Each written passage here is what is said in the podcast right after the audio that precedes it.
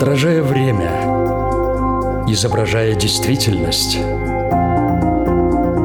преображая жизнь.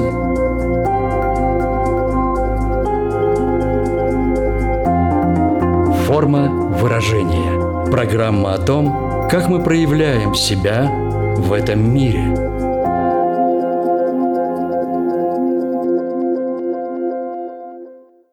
Здравствуйте! Меня зовут Александра Плотникова. В эфире Латвийского радио 4 программа «Форма выражения». Приветствую вас также, если мы встретились с вами на одной из крупнейших платформ подкастов. Сегодня мы поговорим об эмоции, которую в повседневной жизни испытываем довольно часто. Но если наших предков она в основном защищала от различных опасностей, то в настоящее время она не всегда является рациональной. Я говорю про страх. Почему мы чего-то боимся? Почему мы боимся разных вещей и в разной степени? Почему иногда людям нравится бояться? Для этого они специально смотрят фильмы определенного жанра или посещают тематические парки. Все ли страхи мы приобретаем в течение жизни или с какими-то уже рождаемся? Вопросов очень много. Тема страха в свете пандемии обострилась, поэтому давайте разбираться более детально в природе страха как такового. А поможет нам в этом врач-психиатр, доктор медицинских наук Наталья Берзиня. Здравствуйте. Здравствуйте. Форма выражения. Думаю, многие предполагают, что страхи, которые мы испытываем, приобретаются нами. Но так ли это на самом деле? Есть ли врожденные страхи? Да, э, страх как эмоция нам необходима для выживания. И ввиду нашего развития от наших предков нам передаются определенные ориентации на какие-то стимулы, которые вызывают у нас э, реакцию страха для того, чтобы мы выжили и продолжали жить дальше. Поэтому да, действительно, э, некоторые страхи могут быть врожденные. Это еще обосновывается и генетической теорией. Есть некоторые исследования, которые говорят о том, что определенные страхи семье наследуются, то есть есть какие-то генетические определенные изменения в генах, которые передаются, и за счет чего, соответственно, ребенок он более подвержен тому, что этот страх при определенных обстоятельствах может активироваться или э, появиться э, у потомка также. И э, еще очень интересно тоже теория о том, как мама ведет себя во время беременности, что она чувствует. И были исследования, которые показали, что когда женщина женщина находится в состоянии беременности, если у нее увеличивается, например, какая-то тревожность, она, допустим, чего-то боится сильно, у нее происходят гормональные изменения, которые э, влияют на выработку определенных гормонов, например, тот же кортизол, он через плаценту может передаваться, и еще очень не сформированный или уже сформированный, в зависимости от, э, конечно, времени беременности, в детском э, мозгу, в менталитете миндалевидном тельце э, в мозгу, который отвечает за переработку эмоций, за нашу эмоцию страха или, например, там, злости, там изменяется немного активность, изменяется его размер, и это делает предрасположенность человека или ребенка к тому, что он будет более чувствителен к раздражающим факторам в среде и в какие-то определенные моменты э, может связаться какой-то стимул с его реакцией на это, нервная система гиперчувствительна, и, в общем-то, передается э, вот так ответ э, на этот стимул, ну, то есть страх. Поэтому да, конечно, существуют, э, естественно, и врожденные страхи. Прежде чем мы будем все больше и больше углубляться в нашу сегодняшнюю тему, хочется в очередной раз подчеркнуть, что испытывать ту или иную эмоцию, в том числе и страх, это совершенно нормально. Верно? Абсолютно, абсолютно. Страх — это очень хорошая эмоция, которая позволила нам вообще дожить до этих времен. И страх Эмоция, которая запускает э, процессы в организме, которые помогают нам убежать либо бороться э, с каким-то ну, страшным э, зверем, например. И у страха есть две таких, ну, скажем так, цепи реакций. Есть э, быстрая и есть более долгая, когда уже подключается кора головного мозга, и мы анализируем. Но вот это вот первая, вот она такая, ну, практически, грубо говоря, такая животная, это вот ответ на стимул. Благодаря страху мы можем себя э, спасти, мы можем предотвратить какие-то ужасные события и, в общем-то, выжить. Поэтому, безусловно, страх, как и любая другая эмоция, они нам нужны, и они у нас есть и будут. Вопрос только действительно в том, насколько этот страх в какой-то момент рационален, насколько мы можем с ним справиться, можем ли мы понять, почему и, и какая наша реакция, как мы, в общем-то, функционируем из-за этой реакции. А так, конечно, это то, благодаря чему мы с вами живы. Ну а теперь тогда давайте попробуем выяснить, как же мы приобретаем разные страхи, какой механизм здесь действует. Страху можно научиться. Если ребенок э, видит, как его мама боится или ну так очень э, со страхом отзывается или убегает, если она видит, например, паука, то есть вероятность, что этот ребенок научится бояться паука, хотя он сам его не боялся, и по факту этот паук ему ничего не сделал. Да? То есть это вот именно э, страх, которому мы учимся на чужом примере. Это как один из вариантов, как он может появиться и почему он может быть каким-то определенным конкретным. А, Еще один из аспектов э, такой, что с человеком могло что-то случиться. Например, э, такой достаточно классический э, вариант, когда укусила собака в детстве, человек испытывал боль, ему стало страшно, в его мозгу запоминается связь страшно, собака и боль, и когда он видит собаку, у него включается этот ассоциативный ряд, запускается реакция реакция страха. Э, был эксперимент очень давно, когда маленького малыша научили э, бояться. Это, конечно, ужасный эксперимент в плане этики, но э, таким образом выявили эту теорию о том, как мы учимся бояться. Маленький малыш, ему давали погладить каких-то пушистых животных. Ну, это конкретно был один кролик, пушистый, красивый, милый кролик. И когда со временем он еще гладил этого кролика, давали очень очень громкий звук, что ребенок, ну, даже немного дергался. В итоге э, сделали вот условный рефлекс, э, и когда ребенок видел любого пушистого животного, у него возникала вот эта физическая реакция, вздрагивал, плакал, и у него возникала боязнь. То есть, конечно, никто сейчас так не делает, но если дети, например, смотрят какие-то ужасники э, или им что-то рассказывают, может быть, они сами сначала этого не боятся, но они видят то, что другие люди боятся, либо там в фильме кто-то боится. И в этом тоже может быть этот маленький механизм, как это проявляется. Но, к сожалению, сказать, какой человек конкретно, когда будет чего бояться, достаточно сложно, потому что этих страхов очень много.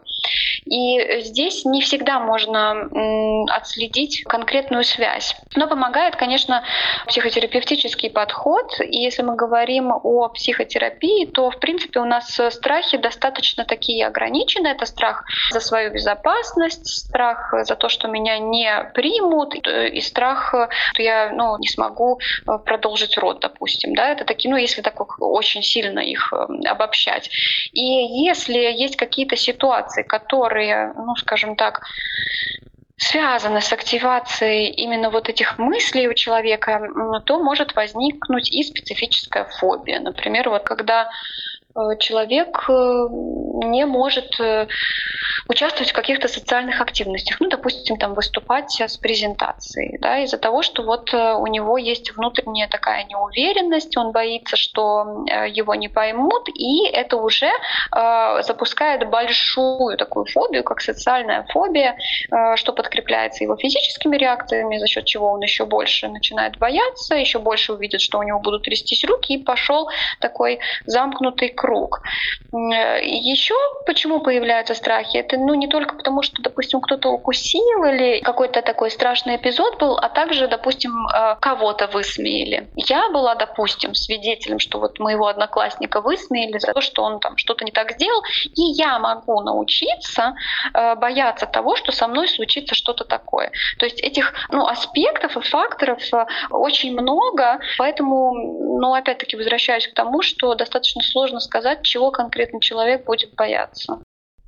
Поскольку чуть ранее прозвучало уже вот это определение фобия, то я хочу уточнить, а в чем отличие страха от фобии?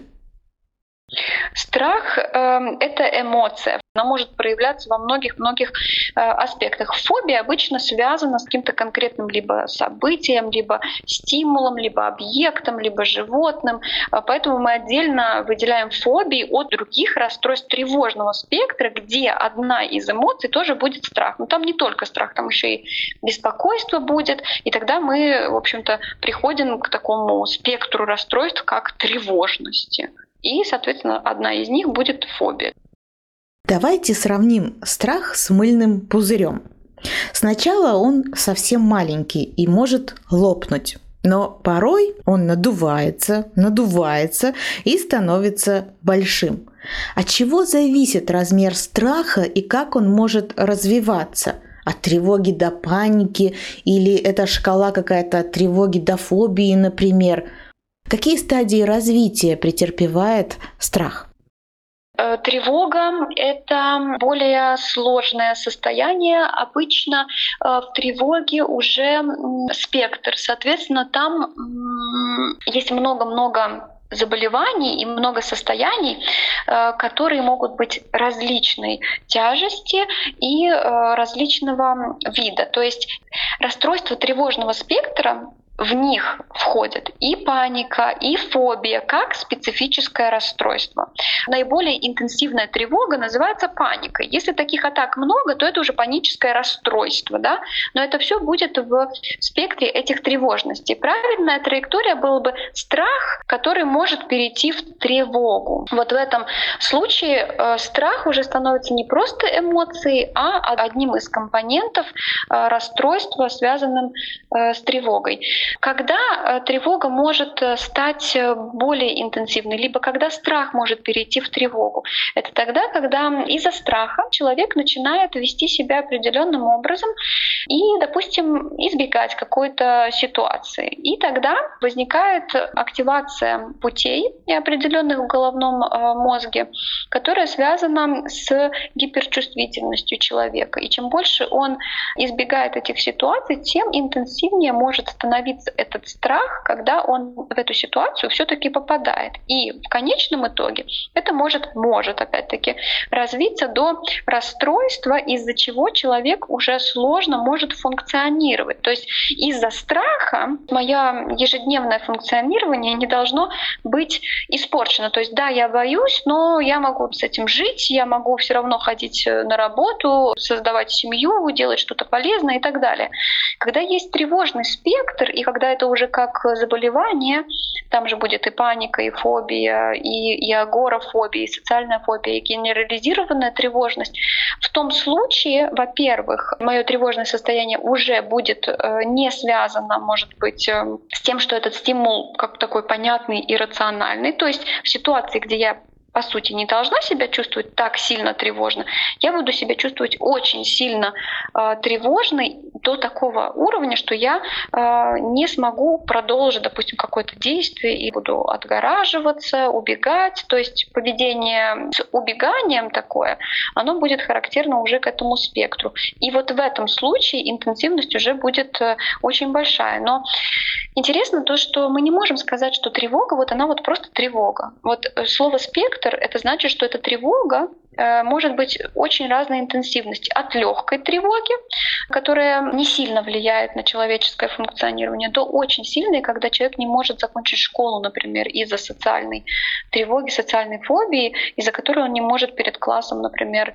рассказывать что-то или сдавать экзамен. То есть вот спектр говорит о том, что там все-таки есть вариация. Но самое большое отличие, да, когда мы идем вот в такой путь от что такое страх до тревожности и по этой интенсивности, что страх, как правило, адекватен ситуации. То есть, ну, если я иду в лесу одна, то это нормально, что я боюсь в лесу одна ночью.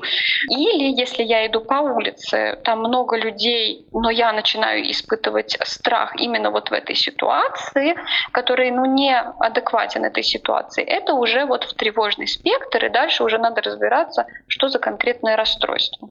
Поскольку мы говорим о страхе, не могу вот в данном контексте не спросить про то, что из себя представляет такое модное, многими уже выученное слово, как триггер. В данном случае триггером что может являться?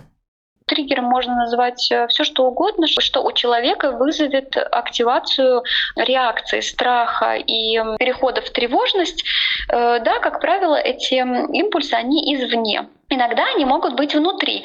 Вот, например, люди, у которых э, развиваются панические атаки, они могут получить паническую атаку даже от того, что они начинают, ну, допустим, у них когда-то уже была паническая атака, как правило, она возникает ну, не в какой-то конкретной ситуации, как будто бы ну так, не извне, ну, ну не, непонятно из-за чего. В общем, нету обычно триггера у паники. Но потом человек начинает связывать вот э, это состояние паники с той ситуацией, в которой он это испытал. И дальше такие ситуации вызывают у него вот эти панические атаки. Ну вот, например, да, как работает триггер. Это если извне.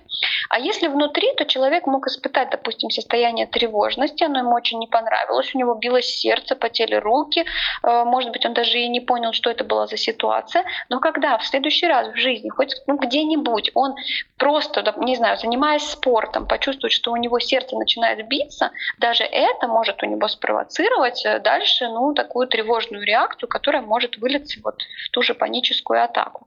Да, то есть, в принципе, это стимулы, которые мы получаем извне, которые идут нам в мозг, в таламус, в миндалевидное э, тельце, которое запускает всю физическую реакцию, и только потом уже подключается кора головного мозга, которая это оценивает. И многие люди говорят, что я понимаю, что этого не стоит бояться, но ничего не могу сделать.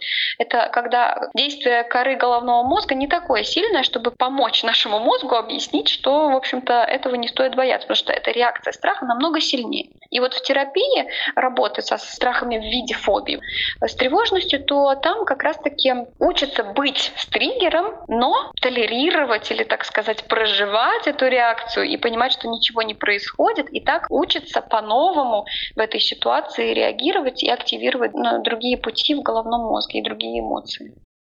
Вы смотрели сериал «Игра в кальмара»? Нет. Но даже если вы не смотрели, но поскольку вы по профессии врач-психотерапевт, ну, буквально я знаю, я да, знаю, через такое. несколько секунд я просто задам вам вопрос, я думаю, что вы сможете на него ответить. Форма выражения. Напомню, что в эфире Латвийского радио 4 программа «Форма выражения». Наш сегодняшний выпуск посвящен теме природы страха. Как возникает страх, почему мы боимся тех или иных вещей, есть ли врожденные страхи, приобретенные. Вот об этом мы уже поговорили. Ну и сейчас, раз я уже начала про игру в кальмара говорить, это сериал, который захватил просто весь мир. Мой вопрос будет следующим. В первой серии игроки испытывают жуткий страх смерти, потому что те события, которые там развиваются, они просто показывают им абсолютно точно, четко, что из игры выйти живым, ну, у кого-то получится, но очень мало шансов. Ну, конечно, люди верят, но все равно. Но смысл-то в чем? Им предоставляется возможность проголосовать за то, чтобы выйти из этой игры большинство решает выйти, но они возвращаются в игру. Неужели желание стать обладателем столь большого денежного приза способно преобладать над страхом смерти? Ведь мне кажется, что это самый большой страх, который вообще испытывает человек. Когда мы испытываем э, страх, и почему, например, вот если мы видим какие-то ужасники, или, может быть, частично это связано с этой э, игрой или эмоциями людей в этой игре, э, происходит адреналиновый, так сказать, раш. То есть э, выброс адреналина, Там задействован еще и дофамин. Это действует на центры удовольствия, на центры, которые связаны с тем, что мы получаем награду. И в этом случае из-за того, что есть активация центра удовольствия и вот этот адреналиновый раш, это может заставлять человека тоже частично выбирать поведение, которое может ну, подогревать все время его вот этот страх. К тому же, а, если человек уже был вот в этом страхе и испытал облегчение, то это облегчение тоже связано с ну, активацией центра удовольствия и частично может объяснить, почему человек может э, снова это делать. Но, конечно, э, я думаю, что надо обязательно упомянуть, что этих факторов может быть очень много.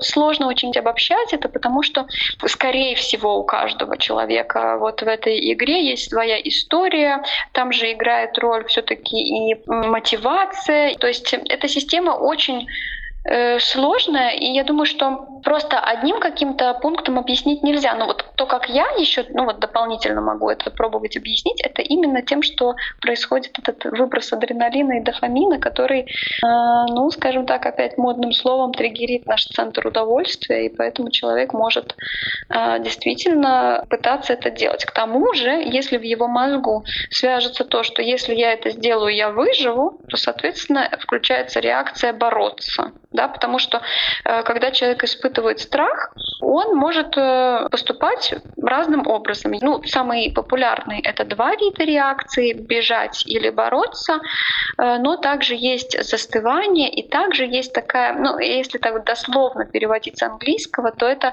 ну, скажем так, заискивание. Вот. И если человек выбирает бороться, как будто бы есть такое ощущение, что у него есть шанс и, соответственно, он должен им воспользоваться для того, чтобы выжить. Но вот это может быть применимо вот к этой теме этой игры. Вторая реакция — бежать. Если, скорее всего, мы не сможем выиграть, то лучше бежать. Соответственно, включается эта реакция. Ну, застывание — это тогда, когда очень сильно активизируются тоже еще такие тормозящие процессы в мозгу, и человек просто ну, застывает, не может ни сказать ничего, ни двинуться, ни убежать на какое какое-то время. Ну и четвертое заискивание — это очень интересная на самом деле реакция. Это наш мозг решает, что задобрить оппонента, противника или вот этого человека напротив нас, который вызывает э, в нас чувство страха и, в общем-то, опасность, то задобрив его и держа его в счастливом состоянии, мы можем пробовать уберечься от того, что нам сделают больно. И вот это очень интересная реакция, которую можно видеть, э, кстати, и в нашей жизни, в некоторых отношениях. То есть вот в зависимости от этой реакции может быть действие человека. Так что э, то, что люди делают э, в этой игре, может быть объяснено либо их конкретной реакцией на страх, да, если есть бороться, э, либо активацией допамина и увеличением его в системе вознаграждения и центра удовольствия. По сути, вы тем самым ответили в том числе и на вопрос, почему вообще людям нравится создавать так называемый искусственный страх. То есть им нравится бояться, и для этого они даже специально смотрят хорроры или отправляются в какие-то тематические парки аттракционов. Но ну вот лично мне не нравятся ужастики, у меня нет такой потребности впускать в свою жизнь такого типа страх. Мне просто невкусно. Но ведь есть люди, которым это очень нравится. С чем же это связано? Ну почему так? Почему им вкусно, а мне нет? Хороший вопрос. Это может быть связано с личностью, темпераментом, а, какими-то заложенными генетическими предрасположенностями и к формированию характера также, эм, необходимостью человека щекотать себе нервы, чтобы как-то чувствовать себя более активным и живым. Ну, очень сложно на этот вопрос э, ответить, и э, в литературе тоже, в общем-то, склоняются в основном к тому, тому, что это может э, зависеть от реакции темперамента. Мне, например, тоже не нравится. Я э, не испытываю нужды в этом и не хочу это делать, например, смотреть ужасники, но вот э, некоторым людям по складу характера, может быть, это может подходить. Это одно из таких возможных объяснений, которые я могу вам предложить. Кстати, я обратила внимание, что в подростковом возрасте зачастую нравится детям смотреть вот хорроры. Это о чем свидетельствует? О том, что вот им не хватает каких-то эмоций, да, они хотят испытать вот этот вот прилив адреналина? Наверное, частично можно это объяснять и так. Частично это можно объяснять и убеганием в другую реальность, своей реальности, в зависимости от того, что у них происходит. И, но иногда э, говорят о том, что вот я посмотрю, как там, и уж у меня намного легче. Или ну не все так плохо. То есть э, иногда и такое может быть. Ну, конечно, ребенок это делает э, ну, неосознанно. К тому же у детей все-таки еще это может быть как бы естественная необходимость в любопытстве. По моим таким личным тоже ощущениям, пандемия, которая вот уже два года, в принципе, с нами э, сосуществует, и мы в ней находимся, никак нам из нее не выбраться, как будто бы подняла как такую, знаете, со дна чистого, может быть, моря, вот этот ил, этот песок, вот эти наши разные страхи. Вы согласны с таким утверждением, что в какой-то степени, ну вот знаете, эта вода так помутнела, и именно страх, то, что ну вот больше всего вылез так на поверхность, страх безопасности, это то, что для нас, да, важно, там, тот же страх смерти. Вы наблюдаете что-либо подобное, или это все-таки история про что-то другое? Э, в принципе, если мы, допустим, э, говорим о исследованиях, то увеличилось э, количество или актуализировались расстройства депрессии и тревога. И э, в ситуации, где мы не можем себя, допустим, контролировать или контролировать, что происходит вокруг, то там может э, включаться все эти процессы и активизировать тот же страх смерти, страх абстрактный, который связан с тем, что мы боимся потерять контроль, э, страх из-за того, что мы представляем себе будущее в негативном э, ключе, и также и физические симптомы. То есть, в принципе, все такие базовые причины страха, которые могут быть в любой момент, актуализируются и в этой же ситуации. Но конкретно пандемия для того, чтобы у человека активизировался страх, она не нужна. Но как один из таких усиливающих факторов, конечно, она имеет место быть определенно, да. И в практике, если говорить о лечении пациентов и консультации пациентов, э, я заметила, что увеличился именно страх перед э, тем, что потерять контроль, или э, страх, связанный с навязчивостью, то есть спектр да, тревожного расстройства. Но что я еще могу сказать, что меньше стало людей, которые испытывают социальную тревогу, потому что мы сидим дома, выходить не надо, и они ну, скажем так, успокаиваются за счет того, что у них этих триггеров нет. Но, к сожалению, надо сказать, что это таким образом не работает, и когда все это пройдет, снова появится много триггеров, и чем больше человек э, пытается себя как бы оградить от этого триггера или вот ситуации, или события, или образа, который вызывает страх или фобию, тем больше и сильнее и крепче становится связь в мозгу, триггер, вызывающий тревожность. Соответственно, это, в общем-то, этим людям не идет на пользу. И уже как, ну, скажем так, последствия после, э, мы, скорее всего, сможем наблюдать э, больше консультаций э, для пациентов, которые будут приходить с социальной тревогой или агорафобией. Чуть ранее мы говорили о том, что страху можно научиться, например, через определенные реакции своих родителей. А насколько страх заразен, насколько легко им можно заразить других или заразиться самому. Это достаточно легко, потому что механизмы они практически одни и те же. Просто если мы берем, может быть, количество людей, которые вот этот страх испытывают, и хочешь или не хочешь, когда этих людей становится больше, ты все равно начинаешь каких-то определенных моментов бояться. Потому что, опять-таки, это все уходит э, в наши базовые установки, что нам надо выжить, нам надо доказать себя и, в общем-то, как-то в этом мире существовать. Ну, он, конечно, воздушно-капельным путем не переносится, но страх — это состояние, которому могут подвергнуться другие люди. Но здесь нельзя, опять-таки, говорить за всех, потому что есть люди с определенным характером, с определенной личностью, у которых более высокая стрессоустойчивость, более высокий порог страха, может быть, немного генетически они менее предрасположены к э, испытыванию этих эмоций, и, соответственно, их заразить страхом будет э, сложнее. А люди, которые по своей природе склонны к тревожности или, допустим, высокая впечатлительность по э, характеру, они будут более предрасположены к тому, что их легче можно этим страхом заразить.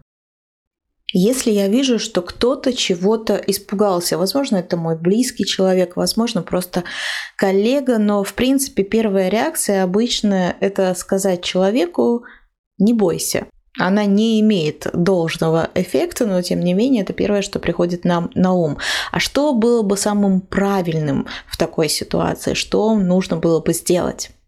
Слова «не волнуйся», «не, не бойся», они никогда не работали, э, и здесь тоже не будут. Самое правильное было бы дать человеку высказаться, поговорить об этом и э, обсудить то, что, да, это могло вызвать страх, но это не значит, что сейчас надо полностью этого избегать. Нет, это не нужно делать, потому что тогда этот страх больше укоренится у человека как реакция. К тому же очень полезно вот в эту же секунду, когда человек чего-то испугался, если у него есть все это сказать, потому что он же может немножко быть в ступоре и ничего не говорит, то тогда надо человеку э, рассказать, что ему нужно дышать, вдыхая через нос, э, дышать животом и выдыхать через рот. Можно считать э, на счет 4 вдыхать, задерживать и выдыхать. Это было бы самое такое правильное, то есть это такая техника по заземлению, скажем так, человека. То есть мы снижаем эту тревогу, которая у человека есть, путем дыхания, что очень эффективно эффективно работает. Что ж, теперь давайте рассмотрим ситуацию, если не кто-то другой испугался, а я. Как мне помочь самому себе, если в этот момент нет э, никого рядом, кто мог бы оказать вот эту поддержку или сказать «дыши». Ну, это также можно работать на осознанность. Э, там разные упражнения, надо человеку попробовать допустим, рассмотреть в этом помещении, не знаю, там все объекты красного цвета и фокусироваться на них э, внимание. Или есть э, такая техника 5, 4, 3, 2, 1, то есть 5 объектов, которые я вижу, 5 звуков, которые я слышу, 5 ощущений поверхностных. Ну и также 4, 3, 2, 1, то есть по 4, по 3, по 2, по 1, и нельзя повторяться. Это направлено на то, что человек не находится в своих мыслях о том, как это было ужасно, или как будет ужасно, или что со мной могло случиться или как я дальше буду вообще жить. А, это помогает человеку вернуться в здесь и сейчас, когда у него этого стимула уже нету, прийти в себя, наладить дыхание. Вот про дыхание очень-очень надо постараться вспомнить это, потому что это одна из самых действенных техник и самых первых, которые используют.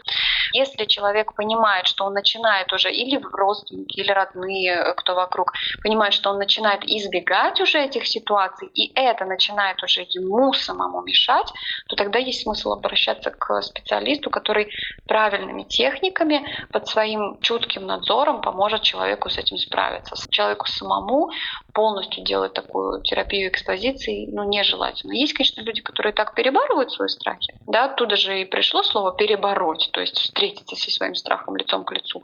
Но там все-таки есть специфика, и лучше это делать со специалистом. Вот, кстати, относительно глагола, да, перебороть, справиться. А вот на ваш взгляд, просто какой глагол был бы в этом плане самым корректным? Что с этим страхом надо сделать? Прожить его? Принять. Принять. Угу. Как бы это ни звучало, но принять. Потому что страх как реакция у нас будет всегда. Мы не можем заставить себя никогда в жизни не бояться. Это невозможно. Благодаря этому мы живем. Это базовая установка наша. Но принять, чего я боюсь, когда я боюсь, и принять то, что мой страх — это нереальная угроза, и я могу с этим жить дальше и функционировать активно, вот это было бы самое важное важное, э, на что фокусируется, конечно, терапия. К сожалению, бывает так, что если мы не понимаем страха другого человека, ну то есть он боится, например, высоты, я не боюсь, он боится змей, я не боюсь, то зачастую происходит такое обесценивание. Если мы будем именно так поступать в ситуации, замечая, что кто-то что-то боится, мы тем самым будем его страх загонять все глубже и глубже, ну, там может, да, там может включиться момент того, что человек начнет э, закрываться и будет чувствовать себя непонятым, что его не хотят услышать, его не понимают, его не хотят поддержать в том, что ему может быть в каких-то моментах тяжело. И это, в общем-то, ведет к таким достаточно негативным последствиям. Поэтому э, человека надо выслушать, и даже если вы не понимаете, можно попытаться показать, что вам важно, что человек человек думает, что он чувствует, и что вы готовы ему помочь, если вы на это способны. Насколько часто люди приходят с конкретным запросом, понимая, чего они боятся, от какого страха они хотели бы избавиться, поскольку именно, скорее всего, такой глагол чаще используется, или все-таки страх умеет маскироваться, и прежде чем его найти, приходится порой провести определенные археологические, ну те самые психологические раскопки. Как это происходит на практике? Практике? Ну, как правило, это очень интенсивная эмоция, и если это уже расстройство, то оно очень влияет на жизнь человека. И очень часто люди приходят с конкретным запросом. Они так и говорят, э, что впоследствии э, мы выясняем путем, как вы сказали, археологических раскопок, это как он появился, почему, если мы вообще докопаемся до этого, какие механизмы его поддерживают, этот страх. И это уже ключ для того, чтобы мы могли могли с этим работать. Ну, конечно, существуют и такие ситуации, когда человек приходит э, с чем-то одним, но на самом деле там, допустим, скрывается такой глубинный страх быть непринятым, и за счет этого какое-то определенное поведение, и это может, допустим, развиться в депрессивный эпизод, и человек приходит с депрессивным эпизодом, а внизу мы э, видим какие-то определенные страхи. Но в любом случае, если будет человек с депрессивным эпизодом, мы будем на нем тоже фокусироваться в основном, и потом, конечно, когда мы находим другие причины, мы с ними тоже работаем. Но, как правило, если есть специфический страх, специфическая фобия, люди приходят с конкретным запросом. Они знают, что конкретно вызывает у них страх. Если это им мешает, тогда они будут обращаться. Если это им не мешает, то они могут и не обращаться. Вот, например, у меня есть боязнь пауков. Я, слава богу, живу в Латвии, где пауков не так много, как в Австралии. Вот в Австралии я бы точно не жила. Соответственно, я не связываюсь с этим так сильно в своей жизни. И мне этот страх по факту не мешает. Человеку, который бизнесмен э, активный, и ему надо очень много летать, и он боится перелетов, ему будет мешать. Он придет с конкретным запросом, я хочу работать э, со страхом перелета и с этим страхом пытаться справиться. Что ж, наша программа подходит к концу. Значит, пора делать выводы и, к сожалению, прощаться. Что касается выводов, то лично для меня было в очередной раз очень важно узнать, услышать и передать эту информацию вам, дорогие радиослушатели, что испытывать э, все эмоции, в том числе и страх, это абсолютно нормально, тем более, что страх это наша базовая эмоция, без которой нам в принципе-то и не прожить. Так что есть не положительные, так, конечно, и отрицательные какие-то моменты, но если есть отрицательные, если вам мешает это жить, то с этим можно работать. Главное обратиться к специалисту. Также важно было узнать о тех быстрых методах самопомощи, которые наиболее эффективны в моменты, когда ты чего-либо испугался, ну и, конечно же, как себя вести, если ты заметил этот страх в глазах другого человека, что ты можешь с этим сделать. А что бы вам хотелось в заключении, резюмируя все то, что уже было сказано, еще раз выделить, подчеркнуть или просто что-то пожелать нашим слушателям? Да, я бы очень хотела сказать, что э, очень важно с этим страхом работать. Одна из таких эмоций, которая часто сопутствует э, каким-то фобиям или страхам или тревожности, это чувство человека, что с этим невозможно справиться, этот замкнутый круг. Чем больше ты эм, избегаешь, тем больше это активируется, и это может, э, конечно же, влиять на жизнь человека. Я хотела бы вот напомнить еще раз и подчеркнуть э, то, что этот замкнутый круг можно прервать, с этим можно работать, э, очень хорошие могут быть результаты. И э, на такой очень позитивной и воодушевляющей ноте я бы хотела бы как раз-таки и закончить присоединяюсь и напомню только всем, кто нас слушает, что вместе с нами в природе страха сегодня разбиралась доктор медицинских наук, врач-психиатр Наталья Берзня. Большое вам спасибо за этот очень ценный и интересный разговор. Спасибо, до свидания. Я, Александра Плотникова, тоже прощаюсь с вами, только напоминаю, что слушать нашу программу можно не только на радиоволнах, но и на крупнейших платформах подкастов. Это Apple, Spotify, Google подкасты, CastBox и Яндекс Музыка. Выбирайте место встречи, ну а время будет ровно через неделю. Отражая время, изображая действительность – преображая жизнь.